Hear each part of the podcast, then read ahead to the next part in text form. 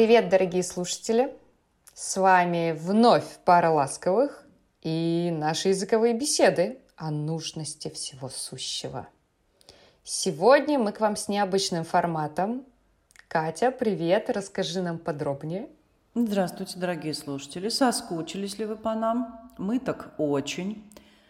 Новых спикеров и гостей вам насобирали и приволокли из самого царства – подземных королей.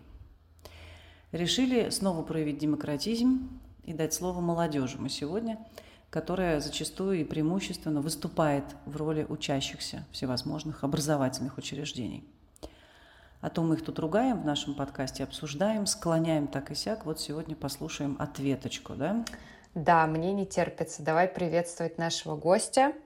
Меня зовут Матвей, мне 17, и ровно столько же лет я учу английский, так как ваша экстравагантная ведущая по совместительству моя мама, которая крайне ревностно относится к своей профессии. Как ни странно, учить язык с мамой куда труднее, чем кажется на первый взгляд. Очень сложно перестроиться на тип отношений учитель-ученик с мама-сын, понимая, что после урока вас будут сопровождать все те же бытовые трудности, что и до урока. Уху! Можно я сразу влезу? Это было «Здравствуйте» от Матвея. У меня э, несколько возражений. Во-первых, что это я экстравагантная ведущая?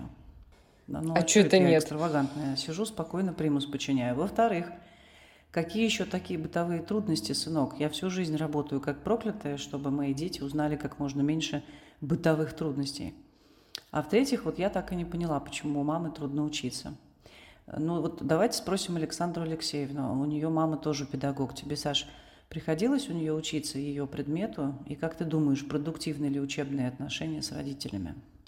Я думаю, что ребенок твой имеет в виду, что когда мама по ту сторону баррикады, воспринимать ее в качестве лектора сложнее, чем просто чужую тетю, именно потому что в ней слишком много мамы.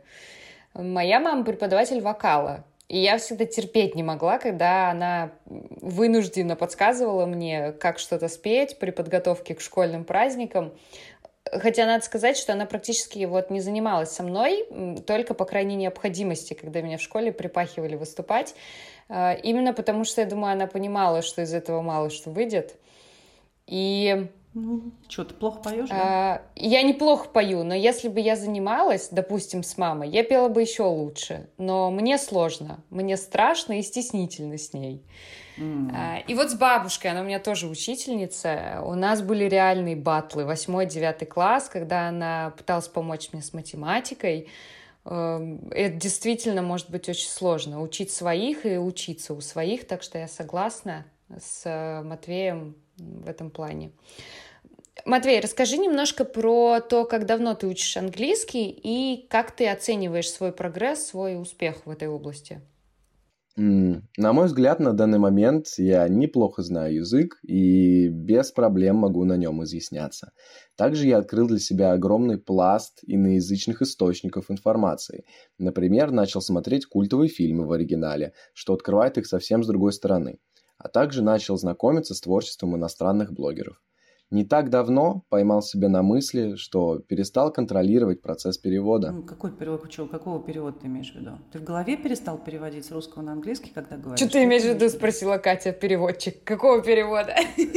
Нет, ну, переводы с русского на английский, которые в голове у нас происходят, что я вот тут а, Да, действительно, а, перевод стал естественным процессом в моей голове, и теперь я без затруднений могу понимать иностранную речь. Я думаю, каждый, кто неожиданно для себя откроет такую способность, будет несказанно этому рад. Для меня возможность слушать и понимать без препятствий язык стала результатом долгой работы и серьезно изменила мое отношение к изучению английского языка. Теперь же для меня это удовольствие, ведь я понимаю, что с каждым лишним часом, проведенным с репетитором, я понимаю все больше. Я вижу и ощущаю свой результат. Репетитор у нас на минуточку Александра Алексеевна. Я, Саша, очень тебе благодарна за проделанную над этим чадом работу. Добавлю, что учил Матвей язык, собственно, до этого в нескольких образовательных школах. В языковую школу мы ходили, да, то есть у нас не только репетитор под вопросом. Да, чтобы долго не расшаркиваться тут друг перед другом, я все-таки скажу, что Матвей ко мне пришел уже с крепкой базой. А, просто немного хаотичной. Мы ее почистили, устаканили и накрутили на нее побольше практики. И хвост ты ему накрутила, наверное, да? Ну, может быть, только слегка. Матвей, ну вот скажи, что тебе сложно? Что тебе кажется, наоборот, посильным и простым в изучении английского? Ну, еще раз скажу, что своими успехами я обязан многим профессионалам, которые со мной работали, но по большей части это были именно ваши ведущие. Подкаст пара ласковых. На правах рекламы. Я в основном делал упор на устную часть, поэтому для меня она и кажется наиболее простой, хотя есть люди, для которых все в точности да наоборот. Никогда не любил зубрить грамматику и корпеть над громадным текстом над английским, а именно эти дисциплины требует общеобразовательная школа. В школе никогда не чувствовал себя более сильным в письменных заданиях или контрольных, чем дети, которые готовились к ЕГЭ по предмету иностранных языков. Или просто занимались домашним заданием больше обычного – для меня до сих пор темный лес, Present Perfect и прочие сложные времена. О, где-то плачет какой. одна Александра Алексеевна. Несмотря на то, что я действительно добросовестно и честно старался их изучать. Да, Просто да. не пошло. Ничего, впихнем невпихуемое. Готовлюсь. То ли еще будет. В то же время, когда на уроках дело доходило до пересказов или устного формирования предложений, мне не было равных. В старших классах после работы с Александрой, когда я уже почувствовал себе речевую силу, я даже позволял себе не готовиться к подобного рода занятиям. И все равно отвечать их на пять, просто пробежавшись перед ответом по тексту. Хотя раньше каждый пересказ был мукой. Я садился, учил длинные прозаические тексты, которые почти всегда составляла мне беспощадная мама. Катя, ты сохранила их? Ты сохранила эти тексты? Да Я прям... хочу почитать, что там учил Матвей. Да ничего, вот сдают им там текст на пересказ, текст на страницу, там жесть вообще во мраке. Э, и я делаю там из вот этого длинного, упрощаю его там на пять предложений. Еще я такое не хранил, ты что? У меня так коллега писала во фроге тексты под студентов с конкретной какой-то грамматикой. Я помню, мы с ней как-то сидели с, э, со стаканчиками сидра и писали текст про бабочку Шарлоту и единорога. До сих пор помню этот сюжет. Не помню там, что было дальше, вот, но я вот что-то такое представляю. Ну, потому что пересказ это на самом деле очень, очень, э, ну, это серьезное упражнение. Это нужно действительно угу. разговаривать, чтобы пересказать текст. А если ты не готов, его задали сегодня на завтра, выучить наизусть легче, чем сформировать э, свободные речь. Мы перебили Матвея. Да, да, верни Когда ученик сам формирует свою речь, у него есть возможность, да, вот э, пользуясь своими, может быть, и скудными знаниями, но все же простыми словами изъясняться. В то время как профессионал Екатерина пишет такие заумные тексты, от которых волосы встают дымом. Так это я еще изо всех сил упрощаю, представьте. Да, да, да. Ну вот, вот. Как, как получается, как выходит. А, для того, чтобы устная часть стала для вас проще и ближе, очень важно обладать коммуникативным навыком и постоянно развивать его, так как без этого никак. Единственный способ практиковать устный язык – это говорить на нем. А говорить на нем без желания – мука. Так что перед началом работы над разговорной речью важно удостовериться, что вам есть что сказать. Это я подтверждаю. Бинго. Текст хороший, я прям подтверждаю. Этому юноше с рождения есть что сказать по-любому Э, даже неизвестному ему вопросу. Наоборот, сложность заключается в том, как умолить э, его замолчать. В этом свойстве есть э, плюсы по жизни и минусы. Но мы говорили об этом в предыдущих выпусках. Это коммуникативность. Да? Для препода это больше плюсы, мне кажется. Мне нравится это замечание про необходимость говорить, потому что самая плачевная ситуация, когда человек приходит с запросом выучить язык, читай, научиться говорить на английском, и отказывается говорить. То есть ты его и клещами, да, и щипцами, и ужимками, и какими-то шутками-прибаутками, а он да, нет, и все. И как бы ты ни танцевал вокруг него, ничего ты вытащить не можешь, поэтому, конечно, это чистый преподский кайф идти на занятия, знать, что тебя ждет студент, который готов Э, развивать разговорку и хочет это делать. И мы с Матвеем порой в такие уходили неожиданные дискуссии классные про кино, да, мы говорили про психологию, про образование, про проблему отцов и детей. У меня... Представляю, да, не со всеми взрослыми такие масштабные вопросы обсуждались. Ну, э, конечно, мне очень отрадно слышать, что мы развили вот этот навык спонтанной речи до такой степени, что тебя, Матвей, не пугает необходимость передать содержание текста и вот выступить перед аудиторией как-то спонтанно, да, без специальной подготовки, просто пробежавшись наискосок, это, это классно. Ну, надо сказать, что у нас, кстати, был еще опыт парных занятий. То есть мы занимались и индивидуально, и в паре. Вот э, расскажи, как тебе больше нравится заниматься. И плюс, да, у тебя еще там были группы, курсы, школа, репетитор. Вот про разные форматы скажи Я только не занимался. Насчет вида занятий, ну, я пробовал многое, как сказала Саша, как групповые, так и индивидуальные. Ну, и про школу скажу в том числе. Наибольшего успеха я достиг именно в индивидуальной работе с Александрой. С ней занимался все свои два выпускных класса. Уроки с ней были для меня отдушенные на фоне всех остальных муторных физик и математик, которые ближе к дате экзаменов я уже проклинал. Это Наши уроки английского были однозначно приятным разнообразием. Вот скажи, английский лучше, чем физика и математика. Вот скажи. Это я ЕГЭ по нему не сдавал. Это я не сдавал по нему ЕГЭ, опять же. Я же занимаюсь а тем, что мне... Ой, вот ни капли не жалею. Я думаю, экзамен отбил бы у меня все желание продолжать заниматься этим предметом. Кстати, да, да. Говорили мы про ЕГЭ такое. Также долгое время мы занимались втроем. Вот те самые парные занятия. Уж не знаю, считать ли это группой или нет, но этот формат тоже пришелся мне по душе. Во-первых, мой напарник и я были плюс-минус одного уровня. Наверное, поэтому Саша и решила совместить наши с ним уроки. На самом деле я полностью поддерживаю решение заниматься втроем, так как я получал и использовал некоторые слова, а, которые использовал мой напарник, не только преподаватель, что однозначно развивает. Uh, те слова, которые для меня были в новинку, которые я еще не знал, как использовать в речи, uh, мой товарищ, коллега по цеху уже вовсю орудовал ими, что являлось неплохим стимулом для того, чтобы заниматься и продвигаться еще и в другой сфере. То есть изучать, заниматься разнообразием языка, развивать это. Также пару раз я принимал участие в групповых занятиях во главе с бессменной Александрой. А, ну да, это были игры, да, мы играли онлайн во всякие там табу, и Speaking Club был какой-то, но это немножко другое, конечно. На мой взгляд, они принесли меньше пользы, так как внимание одного преподавателя существенно меньше, ведь оно распределяется на группу из 15 человек, а не на двоих. Также куда сложнее подобрать группу из людей одного уровня. Так в одну могут попасть как те, кто уже уверенно тараторит и нуждается только в шлифовке своего языка, так и начинающие или просто скованные люди, из которых слов клещами не вытащишь. Но помимо этих сложностей, групповые занятия все равно интересны и не менее веселые, чем их более камерная версия. Также выскажу свое мнение на тему изучения языка в школе.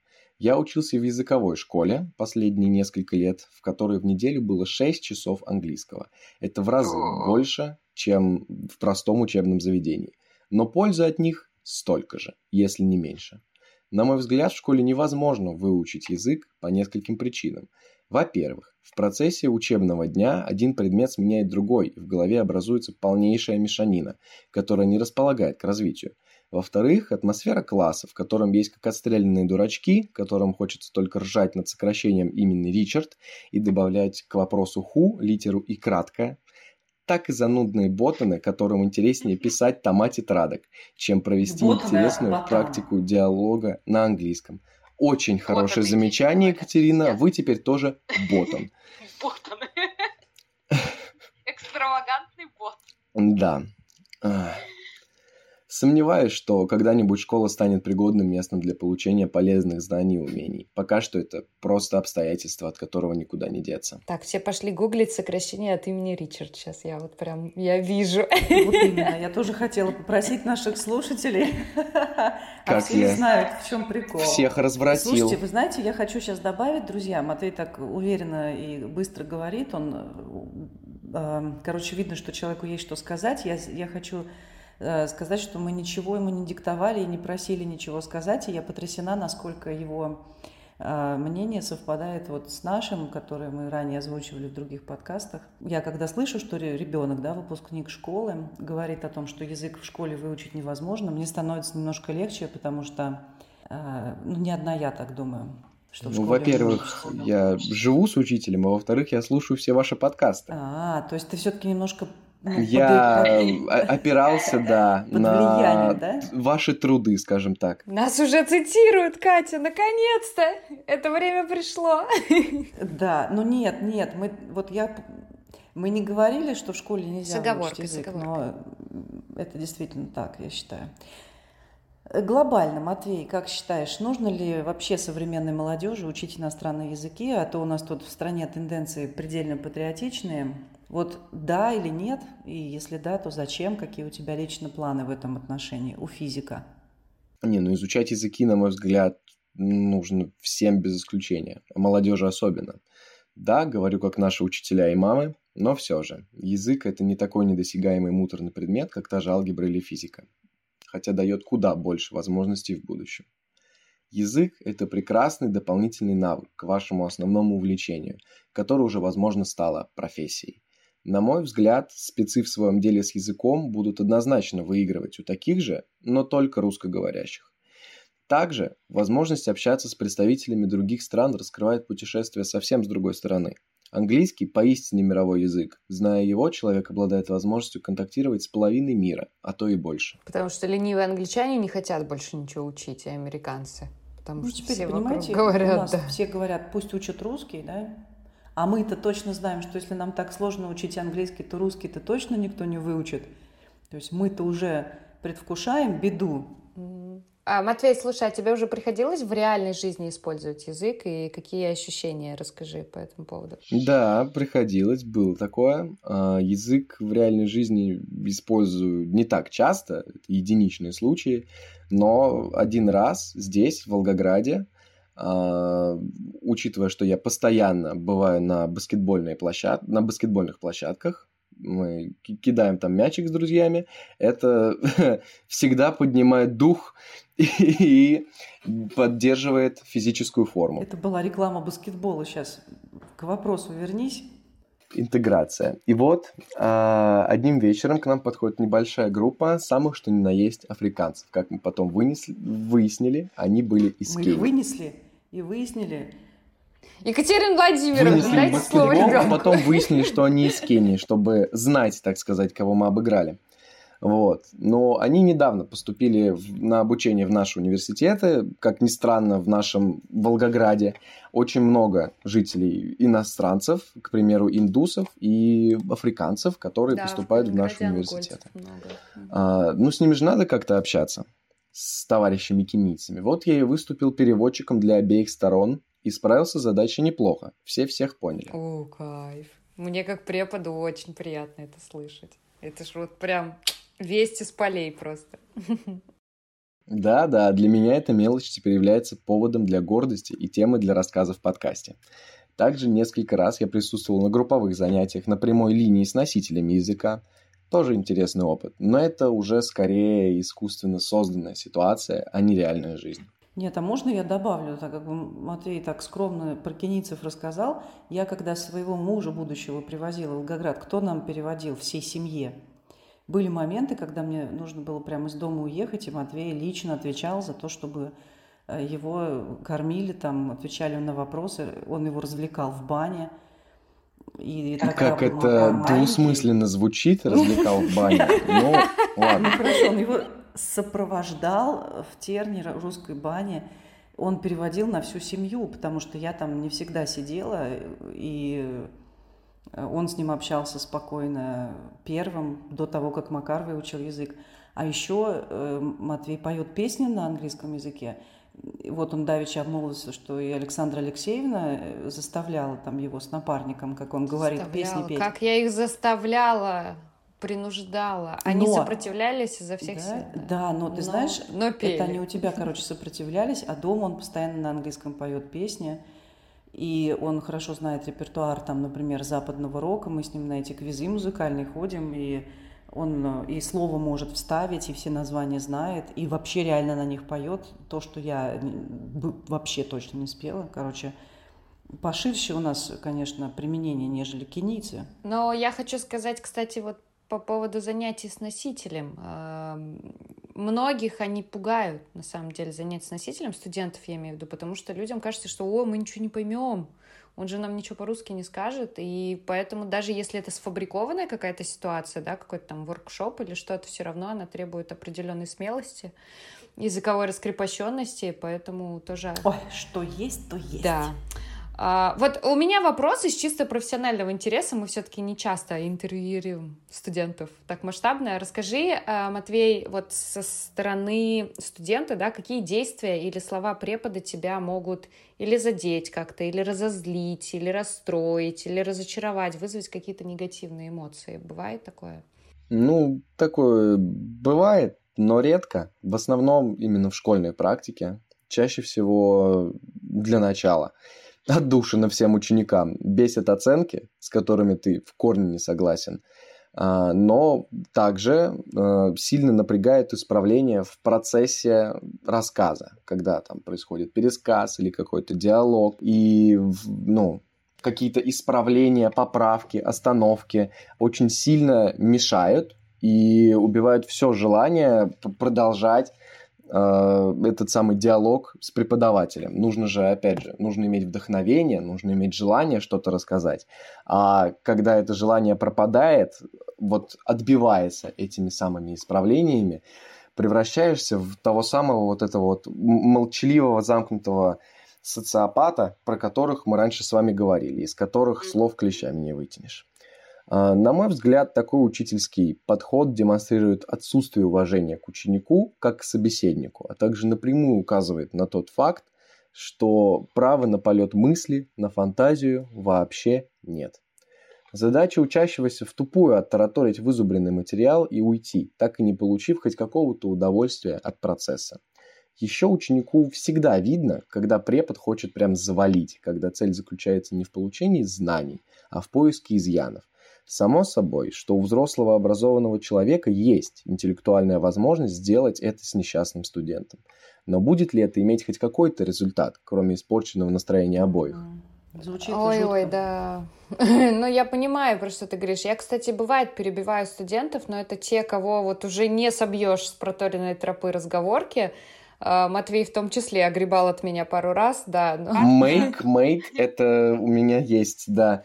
Да, это называется fossilized errors, да, и вот их, к сожалению, уже приходится прям вытряхивать из студента. Но, конечно, это ты делаешь не постоянно, чтобы не было вот ощущения у студента, что все, что я говорю, это все не так. И вообще очень тонко подмечено. Очень важно выбрать верный формат корректировки для каждого отдельного студента. Это даже далеко не все преподы понимают. Например, в Teaching Knowledge Test там есть целый список. Да мы же пишем ошибки, обсуждаем после того, как речевка закончилась. Не во да, время. там есть целый список, как корректировать оценки, э, как корректировать ответы, да, то есть, например, echo correcting, когда ты просто повторяешь за студентом, ну, правильный вариант, или когда ты выносишь на доску, например, ошибки перед всей группой, и бывает, что люди просто их исправляют, а бывает кто-то орет, о, это моя ошибка. То есть человек, он открыто готов признать, что это его косяк, он нормально к этому относится. А есть люди, которые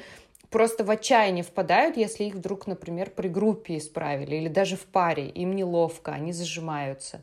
Поэтому очень хороший момент, и вот преподам тоже на подумать такой, да, посыл от ученика. Спасибо, Матвей. Катя, может, у тебя есть вопрос к ребенку? Ну, может, вспомнишь, Матвей, какой-нибудь забавный или неловкий случай с учебы? Ого, как иронично, что этот вопрос задает именно Катя. Да. Ой, кстати, неловкие случаи, извините, я снова влезу, хорошо запоминаются. Ты уже не повторяешь эти ошибки. Я так, когда начинала преподавать, уверенно ляпнула перед группой что-то про яхт. яхт. И они смотрели на меня такие, в смысле йод? И я, в смысле йод? Йод — это ранки мазать, а я вам тут про яхт. И они, короче, сначала не поняли, про что речь идет, потом они подловили меня на ошибки, я чекнула в словаре, я реально не помню, почему у меня этот яхт лежал в голове, я думаю, это с универа откуда-то, от кого-то я услышала, и так у меня там это и осталось. Короче, было максимально неловко, но я с тех пор не косячила, взяла себе за правило проверять все незнакомые слова перед уроком, и эту историю рассказываю своим студентам, чтобы они запомнили верное произношение, потому что слово реально так написано, что русскому человеку очень хочется прочитать яхт. да, а там все-таки йод. А я так раз деньги э, проиграла студентам на пиво в школе. Хороший был сильный мальчик, и он, э, ну, короче, там была сложная синтаксическая конструкция, и он ее выгреб, а я нет. И мы консультировались у Нейтива. Я так и не поняла до сих пор, почему так, но он победил. Ну так. Mm-hmm.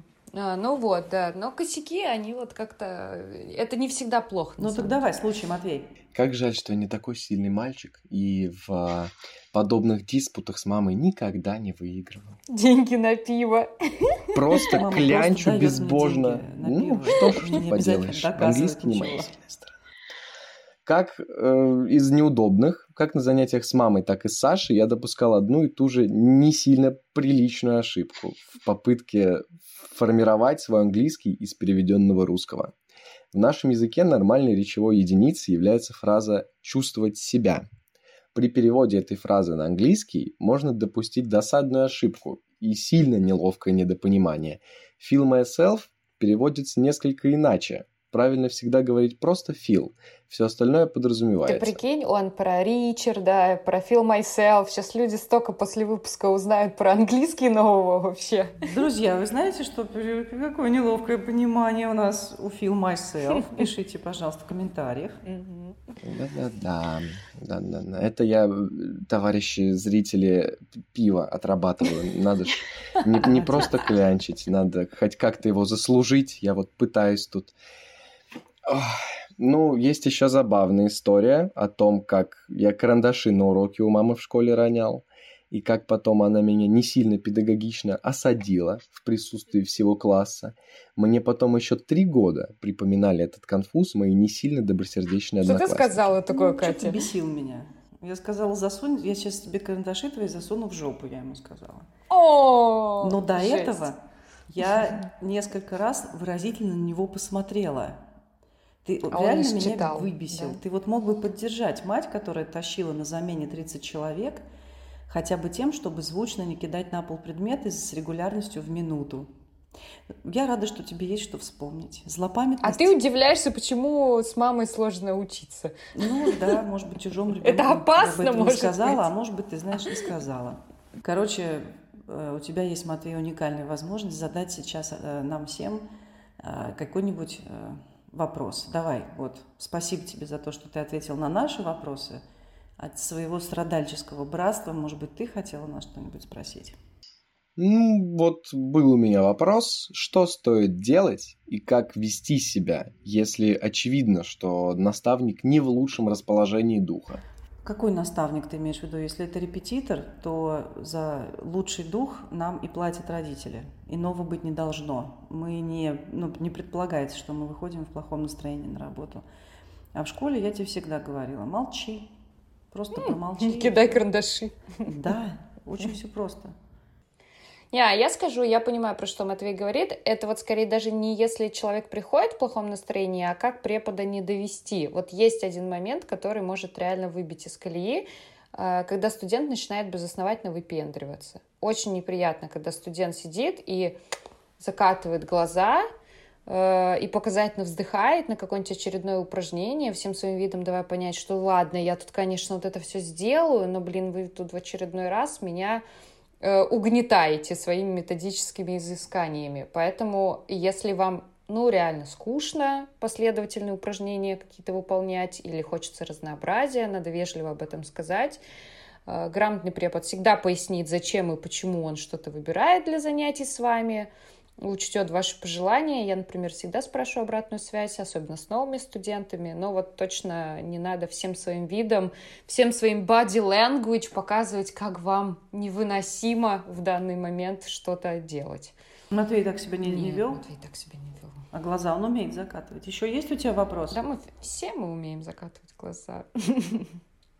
Стоит ли самому, не будучи учителем, поправлять собеседника в языковом плане. Ну, в рамках приличия, соответственно. Киниться какого-нибудь, да? Прекрасный вопрос. А, нет, не стоит. Вот даже носители никогда этого не делают. Так делают только деформированные психические учителя английского. Вот смотри, как я живу, и никогда так не делай сам. Можно переспросить, правильно ли я понял, вы имели в виду то-то и то-то, вы имели в виду йод, йод, или все-таки в яхт, в яхт. Ну и как бы в переспросе ты делаешь верное ударение там и так далее. Но если общую мысль человек донес, все, как бы не чесалось, как бы мурашки не бегали, и там зубы не скрежетали, это не та ситуация. Молча сглатываем и радуемся, что мы такие умные, а они нет. Мне очень тяжело. Не поправить человека, если он плохо говорит. Ну и, короче, это ну, плохо, не надо так делать. Ну, я думаю, да, да, не стоит. Когда я а, или мамин муж, британец, которого я, собственно, и развлекал в бане, мы с ним, ну, друг друга понимаем прекрасно. Да, вы одинаково отвратительно говорите. Вот хороший вопрос. Ну да, он, он у него британец? тоже не лучшего вида английский, но я его прекрасно понимаю. Он меня прекрасно понимает. Когда я начинаю тормозить, буксовать и не знаю, какое слово употребить, все равно он... Ну, ты это хотел сказать? Я говорю, да, вот это. Ну и так или иначе, мы с ним друг друга не поправляем. Но как только в нашу с ним интимную мужскую банную беседу вмешивается мама, она сразу рушит все вот эту вот идиллию, да, и начинает... Потому что у нее свербит в одном месте, куда карандаши засованы. Да, у нее сейчас свербит, дай сказать ребенку, мама. Ну вот видите, вот видите, дорогие зрители, что происходит. Зрители, а слушатели? Ну, да, да, да. Вот они самые, Понимаете, да. как непросто Матвею. Ну, я согласна. Кстати, классное замечание про ситуацию, да. Одно дело мы на уроке, другое дело мы в баре с новозеландцем или в бане с э, курдом или где-то там еще, просто в неформальной обстановке. Зачем вообще, какой смысл кого-то исправлять, если мы прекрасно все понимаем, о чем идет речь? Да из-за свербения в одном месте, Да, понимаешь? но просто вот Э, Матвей, отвечая на твой вопрос, да, делаешь ли ты это на родном языке? Я, например, исправляю людей, но только близких и тех, кто нормально к этому относится. Я знаю, что у меня есть очень узкий круг людей, которые абсолютно спокойно отреагируют, если я их э, исправлю, потому что я для них такой лингвистический авторитет. Э, ну или деток. Я считаю, вот что исправлять деток, когда они говорят «ложи сюда», да, в этом нет ничего страшного. Можно Скорее, хотя бы... это наш долг да, да, здесь как бы немножко другой момент. Но если кто-то из друзей говорит «звонит», ну, я мысленно рыдаю, но терплю. У меня нет таких друзей. Счастливый ты человек, Екатерина Владимировна. А, Матвей, спасибо тебе за твои мысли, за участие в выпуске. Очень интересный формат. Да, мне понравилось так вот в живом режиме а, пообсуждать посмотреть на противоположную сторону, посмотреть другими глазами на привычные вещи. Всегда полезно, любопытно выслушивать другую сторону. Я люблю сама быть в роли студента, я люблю, когда студенты в хорошем смысле откровенничают. Это, безусловно, ведет к профессиональному росту нас, как преподавателей. Ну, а я как мамашка хочу еще раз поблагодарить Сашку, потому что она очень нам помогла. И я хочу сказать, что я чрезвычайно рада, что Матвей разговаривает на языке. Это как бы поднимает его на новый уровень не только в моих глазах, но я уверена в глазах окружающих, ему это однозначно в жизни пригодится. Я очень надеюсь, что он теперь э, физик эм, профессиональный не бросит, не забудет. А я... Мне никогда не стыдно за него. Я его таскаю, уверена с собой в англоязычные контексты и буду таскать. Несмотря на то, на, его желание, у меня же все авторитарным образом делается, я буду продолжать настаивать на том, чтобы он э, был полноценным э, членом э, англоязычного сообщества в его любом виде. Спасибо вам, друзья, что послушали нас сегодня. Если у вас появилось желание поделиться своим опытом изучения иностранного языка, задать нам другие вопросы, как Матвей – обсудить ваши истории в живом формате, обязательно дайте нам знать. Будем рады видеть вас в числе следующих гостей. Смотрите, видите, какие мы демократичные. Микрофон передаем. Матвей, скажешь что-нибудь еще? Ну, да. А, опять же, я бы не стал тут так откровенничать, если бы понимал, что за пределами подкаста за всю мою правду мне прилетит по шеям. Такого действительно не случится.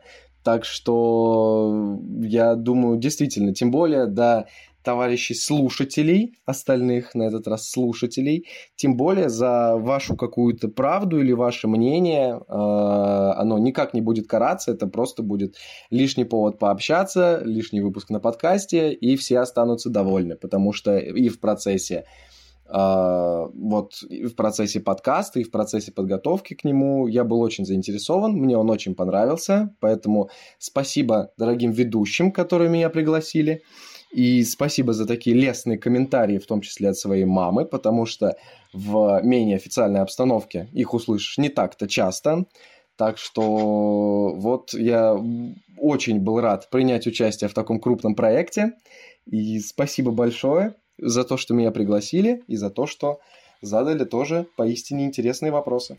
Класс. Надо все вырезать. Это прекрасно. Это прекрасно. Мы демократичны, и мы не, не исправляем гостей, если они делают ошибки. Поэтому пойду-ка я позвоню.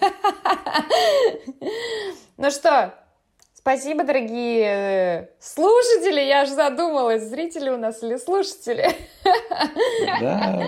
Зато смотрите, когда меня поправляли, не задумались ни на секунду. Ни на секунду. Я считаю, это все надо оставить, Екатерина Владимировна. Матвей, у нас есть э, традиция петь последний джингл «Пара ласковых». Сегодня это должен делать ты, как профессиональный музыкант. Да. Мы говорим до скорой встречи нашим дорогим гостям. До скорой встречи, до скорой встречи, Пара. наши дорогие гости. Надо спеть пара ласковых, Матвей. Да вы скажите пока-пока для начала. Пока, слушайте. Все скажите пока, пока-пока. Пока. пока.